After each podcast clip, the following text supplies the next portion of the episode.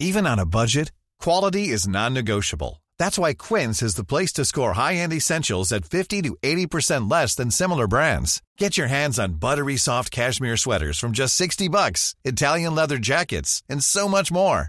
And the best part about Quince, they exclusively partner with factories committed to safe, ethical, and responsible manufacturing. Elevate your style without the elevated price tag with Quince. Go to quince.com slash upgrade for free shipping and 365-day returns.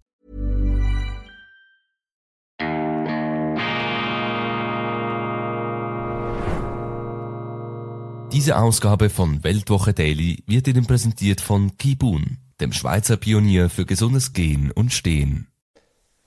Grüezi miteinander, ganz herzlich willkommen und einen wunderschönen guten Morgen, meine sehr verehrten Damen und Herren, liebe Freunde. Ich begrüße Sie zur internationalen Ausgabe von Weltwoche Daily, die andere Sicht, unabhängig, kritisch, gut gelaunt am Dienstag, dem 28. Februar 2023. Das ganz große innenpolitische Thema in Deutschland ist für mich die Nichtaufklärung der Sprengung der Nord Stream Pipelines. Das ist der größte terroristische Anschlag auf eine zivile Infrastruktur in Europa, vor allem in Deutschland seit dem Zweiten Weltkrieg. Das ist auch ein Offizialdelikt und umso befremdender, umso skandalöser ist da das Schweigen der Zeitungen, der Mainstream-Parteien und auch der Regierung, die ja entsprechende Anfragen weggebügelt hat mit dem Hinweis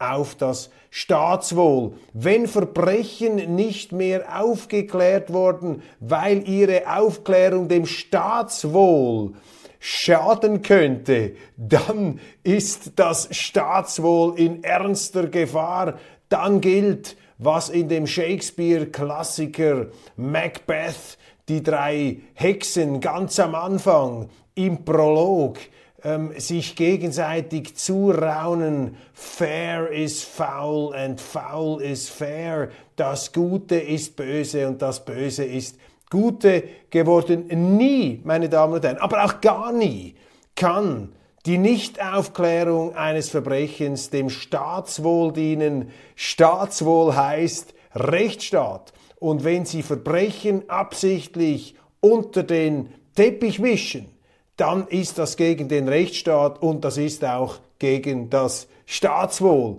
Also umso hellhöriger müssten die Medien werden, aber sie wollen aus ideologischen Gründen, aus politischen Gründen das einfach nicht aufgeklärt haben. Und das allein zeigt ihnen schon, dass Deutschland medial krank ist. Da stimmt einfach etwas nicht mehr, wenn die Journalisten da ähm, entsprechend mauern und ihre Regierung bei der Vertuschung unterstützen. Und dieses Thema der Nord Stream-Sprengung erhält zusätzliche Bilanz, denn die äh, Brisanz, Entschuldigung, die Frage, die sich für mich in den Vordergrund drängt, lautet, was wusste Kanzler Scholz? War er informiert? über diesen mutmaßlichen Terrorakt der Amerikaner. Das sind ja die Ergebnisse von Recherchen des renommierten Investigativjournalisten aus den USA und Pulitzerpreisträgers Seymour Hersh. Recherchen, die von den Medien ebenfalls weggebürstet unter einem äh, Bleisarg von Vorwürfen beerdigt worden sind. Also was wusste Kanzler Scholz? War er informiert worden? Blenden wir zurück. Im Februar letzten Jahres gab es eine Medienkonferenz als Anlass des Staatsbesuchs des neuen deutschen Kanzlers in Washington. US-Präsident George Biden, Joe, äh, Entschuldigung, US-Präsident Joe Biden, entschuldigen Sie, wurde gefragt, ähm, ja, was passiert, wenn Russland einmarschiert in der Ukraine. Er hat gesagt, wenn das passiert, wird das das Aus sein für die Nord Stream Pipelines, worauf die Journalistin nachfragte, aber diese Pipelines seien ja unter deutscher Oberhoheit, wie wolle das Amerika bewerkstelligen? Ein vielsagendes Lächeln und Biden versicherte der Journalistin, wir werden einen Weg finden. Kurz darauf wurde dann auch Kanzler Scholz gefragt, der etwas verdattert darüber geschaut hat. Eine Mischung aus verdattert und äh, erstaunt. Man weiß nicht so genau, warum erstaunt. Vielleicht auch, weil er erstaunt war über die Offenheit und Unverblümtheit, wie Biden hier Auskunft gab. Auf jeden Fall sagte dann Scholz auf eine entsprechende Frage, ob die Deutschen hier Hand bieten würden, wenn man die Nord Stream Pipelines einfach so mir nichts, dir nichts in Metallschrott verwandelt auf dem Meeresboden, gab er ähm, zu Protokoll, wir machen alles zusammen mit den Amerikanern. Und das wirft natürlich die Frage auf, ob Scholz allenfalls von Biden, von der US-Regierung vorgängig informiert worden ist über diese Sprengung der Nord Stream Pipeline. Seymour Hersh, der Investigativjournalist, hat äh, aufgrund seiner Quellen dargelegt, schon seit über einem halben Jahr vor dieser Medienkonferenz hätten die Amerikaner entsprechende Pläne gefasst und vorbereitet. Da liegt der Verdacht nahe, dass sie auch ihren Verbündeten und auch Hauptbetroffenen Deutschland ins Vertrauen gezogen hätten. Dies auch vor dem Hintergrund, dass es für die Amerikaner möglicherweise viel riskanter gewesen wäre, hier im Alleingang zu gehen. Das wäre dann tatsächlich ein Angriff auf einen direkten Allianzpartner gewesen, indem man die Deutschen da, den Kanzler, die Regierung mit Blick auf das Staatswohl, die strategische Großwetterlage, die Protektoratsallüre, ähm, die die Amerikaner hier gegenüber den Deutschen unmissverständlich an den Tag gelegt haben. Damit hätten sich natürlich verschiedene Risiken verringern lassen. Man hätte auch äh, die äh, ja, entsprechenden Zerwürfnisse dadurch etwas im Vorfeld entschärfen können. Auf jeden Fall ist das haarklein abzuklären. Hier sind auch entsprechende, wären entsprechende Anfragen zu ähm, leisten, nicht nur von Seiten der Medien, sondern auch von Seiten der Politik. Was wusste Scholz? Sollte Scholz informiert gewesen sein?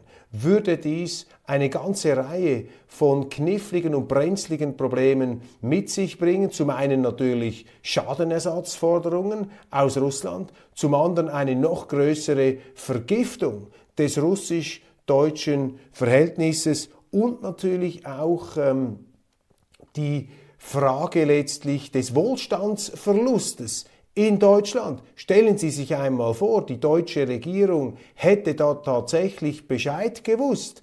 Das heißt doch, dass äh, deutsche industrielle Unternehmer, Kleinunternehmer, Mittelunternehmer, aber auch die deutschen Haushalte, die deutschen Bürger sagen wir, um Himmels Willen, diese Regierung scheint ja geradezu einen Krieg zu führen gegen die eigene Bevölkerung, einen Krieg gegen den Wohlstand in Deutschland. Also das wäre natürlich eine innenpolitische Bombe. Und im gleichen Atemzug ist auch zu fragen, war der CDU-Vorsitzende Friedrich Merz hier mit im Boot? Transatlantikbrücke, die ganze ähm, transatlantische Partnerschaft, die Verbindung, die die CDU und äh, Merz insbesondere ja hoch halten, waren allenfalls auch die CDU-Leute da im Bild oder teilweise im Bild. Das ist eine große Dunkelkammer und das müsste da von den Politikern ähm, angepackt werden. Die Medien machen das nicht. Die Medien haben hier längst den Schulterschluss, die Wagenburg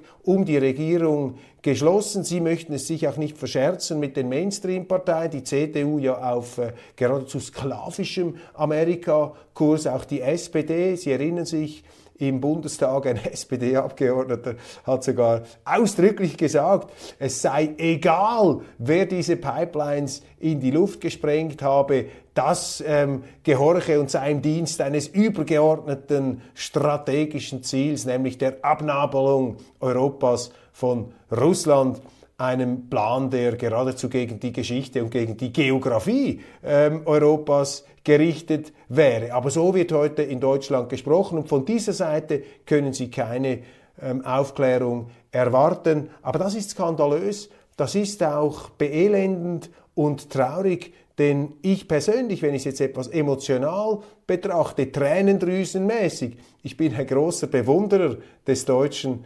Rechtsstaats. Man darf das auch nicht verklären. Jeder Rechtsstaat ähm, leidet auch immer wieder in der Wirklichkeit. Sie können das Ideal nie perfekt umsetzen. Aber der deutsche Rechtsstaat, eine ganz große Errungenschaft der Nachkriegszeit. Und jetzt plötzlich überlagert die Ideologie, die Politik, wieder das Recht, Macht vor Recht, Ideologie vor Recht. Das ist eine ganz gefährliche, abschüssige Bahn, auf der sich da die deutsche Politik und vor allem auch die deutschen Medien bewegen. Das zeigt Ihnen im Grunde, dass es aktuell eigentlich gar keine journalistische Plattform gibt in Deutschland von einem gewissen Rang, die überhaupt es in Betracht ziehen würde, eine solche Frage zu stellen. Und das ist beunruhigend, denn wenn die Medien hier komplizenhaft sich mit der Macht verklumpen, der Macht zudienen, dann ist eine entscheidende Voraussetzung der Demokratie nicht mehr gewährleistet, nämlich eine pluralistische Öffentlichkeit, in der die Journalisten eben auch als ähm, Vorkämpfer der Meinungsvielfalt und eines kritischen Infragestellens der Macht in Erscheinung treten. Und wenn die Journalisten das nicht mehr machen, dann verbreitet sich eben eine Senkblei-Stimmung, eine Inquisitorenstimmung, eine Stimmung der engen Unterhosen in einem Land, dann getrauen sich auch die Leute nicht mehr, ihre Meinung zu sagen, weil sie natürlich zu Recht fürchten, dass sie dann von den Medien wie auf einem Todesstreifen gegrillt und angeprangert werden. Was wusste Scholz? Waren die Deutschen vorab informiert? Über diese mutmaßlich amerikanischen Sprengungen der Nord Stream Pipelines war auch die CDU da mit im Boot. Das muss auf jeden Fall in unmissverständlicher, schonungsloser Klarheit aufgearbeitet werden. Dann habe ich einen sehr netten Brief bekommen, meine Damen und Herren von Leslie. Und Leslie schreibt mir, Dear Herr Köppel, I'm very pleased to hear someone talking positively about Hungary and Hungarians, including Viktor Orban. Um, and uh, my husband is a Hungarian conductor um, and we'll have a concert tomorrow in Budapest with the Budapest Festival Orchestra. It would be a pleasure to invite you. By the way, my first Husband saved die Weltwoche vom Bankruptcy in 1933. Leslie, ganz, ganz herzlichen Dank für diese Zuschrift. Äh, die Namen sind mir natürlich bekannt, auch Ihres Mannes, der 1933 da als Geschäftsführer der Weltwoche in ganz schwierigen Zeiten, in den Anfangszeiten unserer Zeitung hier geholfen hat, dieses Blatt als unbequeme Stimme der Vernunft, als unkonventionelle Stimme der Vernunft am Leben zu erhalten. Leider ähm, konnte ich Ihrer Einladung nicht mehr folgen. Ich bin ja mittlerweile zurück aus Budapest und mittlerweile in Bern unterwegs. Die Verkommenheit, die Lech, die jämmerlichen Medien, das ist das Thema einiger Portale in Deutschland, die sich mit der Berichterstattung über die Friedensdemos in Berlin befassen. Hier übrigens auch die Schweizer Zeitungen in einem ganz ähm, üblem Fahrwasser da der Verunglimpfung der Nazikeulen. Wenn sie heute für den Frieden demonstrieren, dann kommen sie automatisch unter Faschismusverdacht. So verrückt sind wir mittlerweile geworden. Ich hoffe ja, dass die ähm, Allgegenwärtigkeit dieser Nazi-Keule, dieser geradezu Pavlovsche Reflex, der da immer wieder aufscheint, dass das ähm, irgendwann äh, diesem Vorwurf, der da reflexhaft äh, geäußert wird, dass äh, ja, die Kraft nimmt und das Ganze entzaubert. Lächerlich hier. Wir haben übrigens in der neuen Weltwoche einen sehr schönen Artikel Nazi, die äh, Geschichte eines Kampfbegriffs es gab ja noch nie so viele Nazis angeblich wie heute. Auch zwischen 1933 und 1945 dürfte es nicht so viele Nazis gegeben haben. Also mit, so, mit zunehmendem Abstand zur damaligen Zeit steigt die Zahl der Nazis. Das müsste uns ja eigentlich etwas zu denken geben. Aber nein, bedenkenlos, besinnungslos wird eben hier immer wieder drauf gehauen. Nun, ähm, die Nachdenkseiten, dieses großartige Portal von Albrecht Müller, sehr, sehr kritisch mit fundierten Beiträgen, die haben hier einen Text, der sich ähm, ebenfalls sehr skeptisch mit der Berichterstattung der deutschen Medien auseinandersetzt über diese Friedensdemo in Berlin. Nach Schätzung 13.000 bis 50.000 Mitglieder. Und es ist klar natürlich, die ähm, Berichterstatter schießen sich jetzt darauf ein, das ist ihr Lieblingssport, dass sie allem, was ihnen nicht passt, den Gifthauch, den Pesthauch, den Schwefelgeruch des Rechtsextremismus anhängen können. Und hier ein Titel eines Markus Decker im Redaktionsnetzwerk Deutschland. Das ist insofern relevant, dass dieses Redaktionsnetzwerk viele ähm, Zeitungen beliefert und bespielt. Sein Titel Warum Sarah Wagenknecht eine Gefahr für die Demokratie in Deutschland ist. Sehr interessant. Der Demokratiebegriff der Journalisten in Deutschland Demokratie ist offensichtlich, wenn sie einverstanden sind mit dem, was die Journalisten und was die Regierenden richtig und wichtig finden. Und wenn sie es wagen, Widerspruch zu äußern, Misstrauen anklingen zu lassen, dann sind sie eine Gefahr für die Demokratie. In Wahrheit ist es natürlich genau umgekehrt. Die Demokratie ist die Staatsform des institutionalisierten Widerspruchs, des institutionalisierten Misstrauens des Bürgers gegenüber der Obrigkeit. Die Demokratie ist auch die Staatsform der institutionalisierten Alternativen, der Auswahl. Wenn Sie in einer alternativlosen Demokratie leben, leben Sie nicht mehr in einer Demokratie. Demokratie braucht immer die Auswahl. Und die Medien haben auch dafür zu sorgen, dass diese Auswahl tatsächlich vorliegt. Wenn Sie in einem Land leben, in dem nur noch eine politische Richtung als die legale, als die akzeptable dargestellt wird, ja, dann arbeiten die Medien auf eine Stimmung der Einseitigkeit hin, der Verbetonierung und Aufpanzerung, der Verminung des politischen Geländes und da getraut sich dann am Schluss eben niemand mehr eine andere Meinung zu haben. Zitat hier von Markus Decker, es je, wäre jedenfalls naiv zu glauben, es ginge der selbsternannten Friedensfreundin um Frieden. Nein, Wagenknecht, die die Grenzen zwischen Diktatur und Demokratie nicht erst seit Beginn des russischen Angriffs auf die Ukraine systematisch verwischt, geht es nicht um Frieden, es geht hier um die Zerstörung der Demokratie. Wagenknecht ist ihre in Deutschland wohl einflussreichste Feindin, dröhnend wie in einem spätmittelalterlichen Kampfpanzer in einer Ritterrüstung, klirrend und scheppert hier. Ähm, ist unser Journalist Markus Decker da rhetorisch unterwegs. Bemerkenswert auch die Selbstgerechtigkeit dieses Chronisten.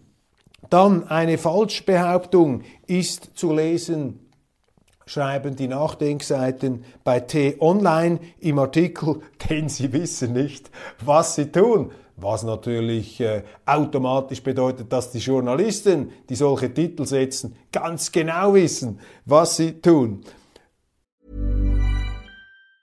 There's never been a faster or easier way to start your weight loss journey than with PlushCare. PlushCare accepts most insurance plans and gives you online access to board-certified physicians who can prescribe FDA-approved weight loss medications like Wigovi and Zepbound for those who qualify. Take charge of your health and speak with a board-certified physician about a weight loss plan that's right for you. Get started today at plushcare.com slash weight loss. That's plushcare.com slash weight loss. plushcare.com slash weight loss. A lot can happen in three years, like a chatbot may be your new best friend. But what won't change? Needing health insurance. United Healthcare Tri Term Medical Plans, underwritten by Golden Rule Insurance Company, offer flexible, budget friendly coverage that lasts nearly three years in some states. Learn more at uh1.com. Folgendes Zitat. Von dem postulierten Frieden war auf der Kundgebung allerdings wenig bis gar nichts zu spüren. Stattdessen dominierten russische Fahnen, Armeejacken mit russischen Hoheitszeichen und Rechtsextreme das Bild. Das stimmt einfach nicht. Also unser ähm, Kollege Roman Zeller war ja in Berlin das hat er nicht gesehen. Mag ja sein. Vielleicht waren das auch Eingeschleuste vom Verfassungsschutz in Deutschland. Ja, das ist ja auch Teil der Aktualität dort, dass sie einen Verfassungsschutz haben, der selber als Agent Provocateur auf ähm, sich spielt und damit sozusagen die Missstände erst ins Leben ruft, für deren Behebung er letztlich gegründet wurde. Das ist wie der Arzt, der die Krankheit erfindet, damit er sie dann heilen kann. Das ist der Verfassungsschutz in Deutschland ein Kapitel für sich, inwieweit der Verfassungsschutz hier eigentlich noch Demokratie und Rechtsstaat kompatibel ist. Aber da sehen Sie einfach diese enorme ideologisierte, aufmunitionierte Feindseligkeit Öffentlichkeit. In der Presseschau des Deutschlandfunks ist die Feindschaft gegen die Friedensdemo in fast allen zitierten Artikeln dominant. Beispielsweise die Mitteldeutsche Zeitung ignoriert wie andere Medien den Befund der Polizei, die keine rechtsextreme Schlagseite feststellen konnte und behauptet, Zitat, bei Sarah Wagenknechts Friedenskundgebung in Berlin standen sie Seite an Seite, friedensbewegte Linke, AfD-Politiker und rechtsextreme Putin-Propagandisten. Die Abgeordnete sieht die Protestaktion als Beginn einer neuen Friedensbewegung. Nichts daran ist neu. Schon 2014 ging eine neue Friedensbewegung auf die Straße, die sich gegen einen Westkurs der Ukraine und die NATO stellte und stattdessen an die Seite Putins. Neu war da nur der offene Schulterschluss linker Politiker und Bewegungen mit rechten Verschwörungsideologen und Rechtsextremen auf der Straße. Zitat Ende. Meine Damen und Herren, ich frage mich, ob hier diese von den Medien geschaffene Stimmung der Feindseligkeit und der totalen Verunglimpfung Andersdenkender, ob das heute nicht viel extremer geworden ist als noch zu Zeiten des Kalten Kriegs. Auch damals gab es diese Hetze, vor allem gegen Linke, vor allem die, die mit den Kommunisten den Ausgleich suchten, eine Verständigung. Viele übrigens dieser alten Linken, die überhaupt kein Problem hatten, den äh, schlimmsten kommunistischen Rädelsführern die Hand zu schütteln, die trommeln heute am heftigsten und am empfindlichsten und am, äh, am, am, am tobendsten gegen Putin, der ja in der Ahnengalerie der russischen Führer seit Ivan dem Schrecklichen sozusagen einen Quantensprung der Zivilisation darstellt. Ja, vergleichen Sie das einmal mit Stalin, vergleichen Sie das einmal mit Lenin, vergleichen Sie das mal mit diesen Leuten oder mit einem Brezhnev, der einmarschiert ist in der äh, Tschechoslowakei, da gab es noch einen Gulag, da gab es noch Lager, da wurden Leute einfach so mir nichts, dir nichts verschleppt. Da hatten also die linken Intellektuellen überhaupt keine Berührungsängste, weil sie eben auch dort schon irregeleitet waren von ihrer Ideologie, Ideologie vor Wirklichkeit und die gleiche Ideologie ähm, hindert sie nun sozusagen phasenverschoben daran, ähm, die Realität wieder zur Kenntnis ähm, zu nehmen. Ja, ich habe den Eindruck, die Stimmung heute ist viel einseitiger, ist viel meinungseinfältiger als noch im Kalten Krieg. Und äh, die Nachdenkseiten, ich muss das hier loben, wie Sie das äh, zusammenstellen. Sie zitieren dann auch weitere ähm, äh, bekannte Journalisten hier. Florian Harms schreibt die T-Online über Profilneurose Wolkenkuckucksheim, Wohlfeierpopulismus und findet, das sei kaum noch zu ertragen. Henrik M. Broder nennt in der Welt den Anstoß Zynismus. Malte Lehming entrüstet sich im Tagesspiegel, Tagesspiegel über moralische Verkommenheit. Carsten Fiedler im Kölner Stadtanzeiger, das Ende von Recht und Moral, Martin Knobbe diagnostiziert im Spiegel, Überheblichkeit und so weiter, Dolchstoß. Dieser Ausdruck ist bei Gabo Steingart gefallen. Der Dolchstoß. Jetzt ist die Dolchstoßlegende zurück. Sarah Wagenknecht und Ali Schwarzer, die neuen Dolchstößerinnen gegen die politisch Korrekten vom deutschen Sofa aus. Und beim Eisberger nennt Carlo Massala dieser Experte, äh, den ich sowieso eine etwas äh, unangenehme Erscheinung äh, finde, er spricht von einem übelsten Nationalpazifismus. Dass die ähm, Stimmungslage der deutschen Medien gegenüber den Friedensbewegten, gleichzeitig sind die Medien weder bereit noch willens, den Terroranschlag Nord Stream aufklären zu lassen, hier ihre investigative Entschuldigung, ihre investigativen ähm, Qualitäten, sofern sie sie denn haben, auszuspielen. Das ist die deutsche Medienlandschaft ganz anders in Großbritannien. Da lobe ich mir einen Guardian, der einen tollen Artikel am 24. Februar veröffentlicht hat, und zwar geschrieben von Anatol Lieven, einem bedeutenden Historiker, der sich schon oft mit äh, Russland auseinandergesetzt hat, auch mit der Geschichte des Ersten Weltkriegs. Und er zeigt hier auf, ähm, beziehungsweise stellt die Frage, warum eigentlich Putin zwischen 2014 und 2022 nicht in die Ukraine einmarschiert ist. Und das, was er da aufzeigt, ist hochinteressant, denn es ist ein Bild, das dem Zerrbild und Feindbild unserer Medien gegenüber dem Kremlführer doch ein paar wichtige Akzente entgegensetzt, ohne dass Anatol Lieven hier den Kriegsentscheid, die Eskalation, entschuldigen Sie, in irgendeiner Art und Weise rechtfertigen würde. Das tut er nicht und diese Linie zwischen Verstehen und Akzeptieren, die muss immer wieder gezogen werden, muss auch immer wieder in Erinnerung gerufen werden, denn polemisch wird einfach alles in den Topf geworfen, weil man eben ähm, unerwünschte Meinungen mundtot machen möchte durch moralische Anschwärzung. Nun also, Lieven, er legt dar, dass sich Putin eben zwischen 2014, ja zwischen 2008 und 2021 eindringlich dafür eingesetzt habe, zusammen mit Europa eine gemeinsame Sicherheitsarchitektur aufzubauen. Das sei sein Ziel gewesen. Mit der entsprechenden Aussage wird er zitiert, Russland und sei eine europäische Macht, eine europäische Zivilisation und man möchte zusammen mit Europa hier gemeinsam eine Friedens- und Sicherheitsarchitektur aufbauen. Er hat im Zuge dieser Angebote auch äh, die Ukraine als neutralen Staat immer wieder ähm, skizziert. Also die Behauptung, hier wolle jemand aus einer rassistischen, hypernationalistischen Ideologie heraus die Ukraine einsacken, die entspricht nicht den, den verbrieften diplomatischen Aussagen und Aufzeichnungen aus all diesen Jahren seit 2008. Das, was dann ähm, gemäß Lieven passiert ist, ist eben, dass sich im Westen, vor allem in den USA, massive Kräfte gegen diese, diesen Schulterschluss zwischen Russland und Europa gestellt haben. Das gipfelte 2021 in jenem Sicherheitsabkommen, über das wir auch schon gesprochen haben, zwischen den amerikanischen und ukrainischen Außenministern, ähm, wo es darum äh, ging, die Ukraine vollständig zu integrieren in die transatlantische Militärallianz bei gleichzeitiger Rückgewinnung bereits zu Russland gehörenden äh, Gebieten wie zum Beispiel der Krim. Und das ist dem Eskalationsentscheid des Kreml unmittelbar vorausgegangen. Und Dominik, äh, Entschuldigung, Anatol Lieven versucht dieser vielschichtigen Situation in seinem Artikel gerecht zu werden unter dem Titel For Years Putin didn't invade Ukraine, Ukraine, what made him finally snap in 2022.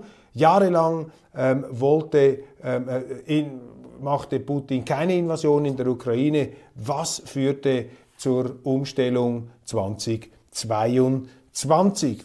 Cem Özdemir, der Bundeslandwirtschaftsminister, plant Werbeverbote für Ungesundes. Die Erziehungsdiktatur hier der Grünen schreitet voran. Übrigens in der Schweiz neue Umfragen. Die Grünen, die Grünen fallen zurück. Sie verlieren der grüne Höhenflug, oft auch wohlstandsgetrieben, ähm, fällt in sich zusammen. Das ist äh, typisch in guten Zeiten, in wirtschaftlichen Überflusszeiten profitieren die Grünen. London und Brüssel einigen sich im Brexit-Streit um Nordirland, Kampf um das Vereinigte Königreich. Ich habe in der Schweizer Ausgabe hier ein paar Thesen geäußert. Nur ganz kurz. Äh, jetzt plötzlich zeigt sich die EU kompromissbereit gegenüber Rishi Sunak. Dahinter könnte natürlich auch ein ähm, stilles Übereinkommen stehen, dass eben Sunak von Brüssel als heimlicher ähm, Abschaffer des Brexit empfunden wird. Also man kommt ihm entgegen, um ihm zu helfen, was man bei äh, Boris Johnson nicht tat. Und das wirft einfach den, äh, die Frage auf, den Verdacht, ob hier tatsächlich dieser Ministerpräsident dem ja entsprechende Anwandlungen auch nachgesagt werden. Ich bin einfach immer etwas misstrauisch, wenn es um die EU geht, dass der im Grunde jetzt belohnt dafür wird, dass er wieder diese Insider-Politik macht, diese EU- Politik, dass er da seine, äh, sein Großbritannien gegen den Volksentscheid damals äh, für den Brexit wieder näher an die EU führt. Werden wir sehen, werden wir beobachten. Ich will ihm kein Unrecht tun. Die Woche der Entscheidungen. Die SPD bleibt in Berlin hauchdünn vor den Grünen und die CDU dementiert, dass sie sich entschieden hat. Das ist ja auch ein Trauerspiel in Berlin, dass die SPD nun doch sich irgendwie nicht so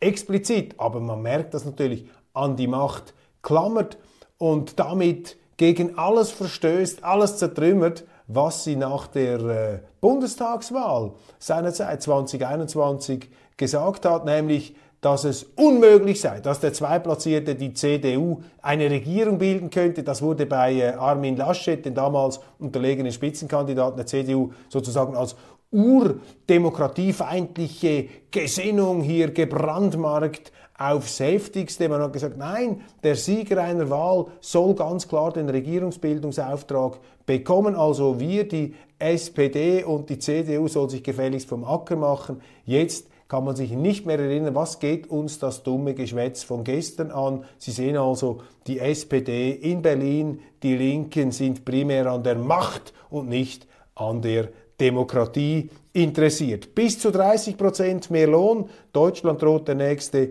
Streik mit einer für mich Unverfrorenheit fordern hier die Angestellten des öffentlichen Sektors und zum Teil auch der äh, staatlich massiv gestützten der Bundesbahnen, auch der Fluglinien immer mehr Lohn. Ähm, das ist für mich ein Schlag ins Gesicht all jener Unternehmer und Gewerbler, die eben hier unter dieser äh, fürchterlichen Politik der Energiewende, auch der Verschrottung des deutschen Automobilsektors mit all seinen Hunderttausenden, äh, um nicht zu sagen Millionen von Zulieferarbeitsplätzen, Plätzen, der wird einfach kaputt gemacht, abgefragt. Die können einfach nicht 30 Prozent mehr Lohn fordern. Aber eben hier im öffentlichen Sektor haben sie so eine Art Speckgürtel, ähm, der sich da aufbaut. Und ja, es gibt da sicherlich sehr, sehr gute Leute, aber solche Forderungen bis zu 30 Prozent mehr Lohn, also da fehlt dem Schweizer jegliches Verständnis. Dann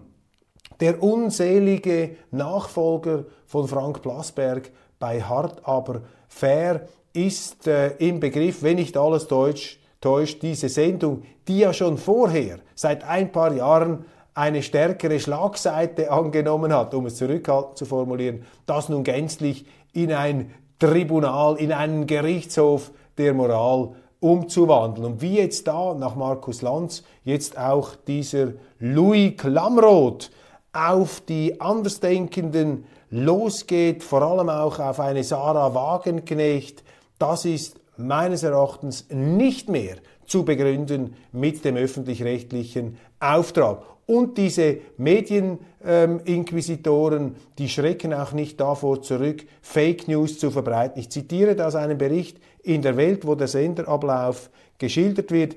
Ich hoffe, Ali Schwarzer hat den Beitrag auch gerade gesehen, sagte Strack Zimmermann, eine Anspielung auf Wagenknechts Mitstreiterin, die gemeinsam mit der linken Politikerin das Manifest zu den Waffenlieferungen veröffentlicht hatte. Zitat, Kriegsverbrechen werden von beiden Seiten begangen, entgegnete die linken Politikerin Wagenknecht, was ihr wiederum scharfen Widerspruch von Göring-Eckardt einbrachte. Jetzt reicht's aber, so Göring-Eckardt. Auch Moderator Klamroth ging diese Aussagen, gingen diese Aussagen Wagenknechts offenbar zu weit. Zitat, Jetzt haben wir ein Problem, weil es meine Verantwortung als Moderator dieser Sendung ist, keine Falschmeldungen stehen zu lassen. Zitat Ende, der Politologe Herfried Münkler bilanzierte, Sie benennen die Täter nicht, Zitat Ende, und erntete dafür großen Beifall vom Publikum.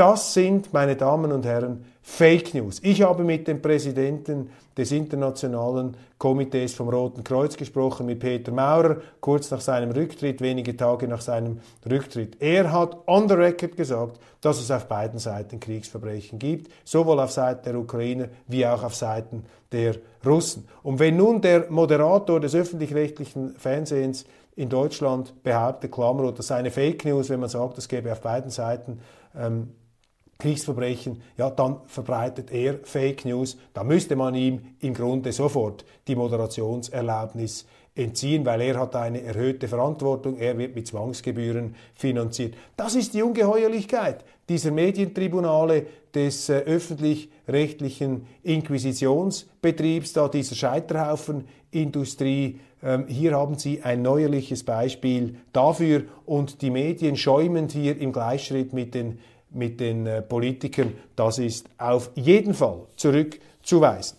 Russische Angriffe auf Frontstädte, Lage in Bachmut laut Zelensky immer komplizierter. Ja, die Schlagzeilen, die jetzt äh, von negativen Nachrichten zeugen an der Front, die lassen sich nicht mehr unterdrücken gegen die Siegeszuversicht seit Monaten, diese skurrile, aus meiner Sicht immer unwirkliche ähm, Erfolgs- Enthusiastik seitens der äh, westlichen Beobachter, eine massive Unterschätzung auch der russischen Seite in diesem Konflikt. Das ist keine Rechtfertigung irgendeiner Seite, ist einfach eine nüchterne Feststellung. Gute Nachricht, Der Bundesverkehrsminister Wissing droht mit Blockade der EU-Pläne zum Verbrenner aus. Wenigstens wehrt sich mal einer gegen die Verschrottung des Verbrenners in Deutschland. Und Greta Thunberg demonstriert gegen Windkraftanlagen in Norwegen, finde ich auch noch interessant für die Rentiere.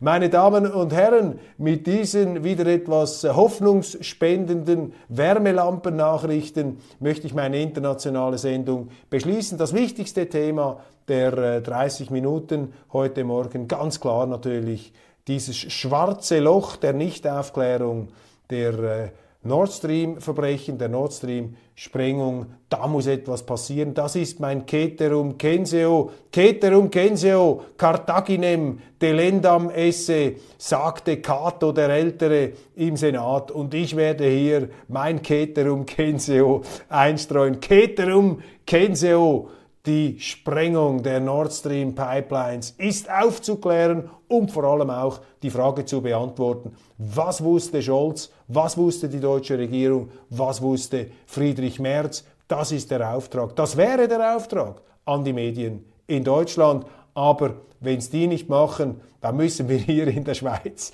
in die Hosen steigen. Einer muss den Job ja machen, wie eine wunderbare Songzeile bei Udo Lindenberg einmal unnachahmlich formulierte. Machen Sie es gut, bis morgen.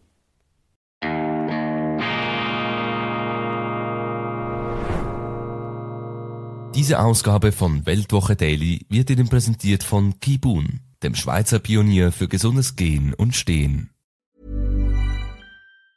Planning for your next trip? Elevate your travel style with Quince. Quince has all the jet-setting essentials you'll want for your next getaway, like European linen premium luggage options, buttery soft Italian leather bags, and so much more. And it's all priced at 50 to 80% less than similar brands. Plus, Quince only works with factories that use safe and ethical manufacturing practices. Pack your bags with high-quality essentials you'll be wearing for vacations to come with Quince. Go to quince.com slash trip for free shipping and 365-day returns.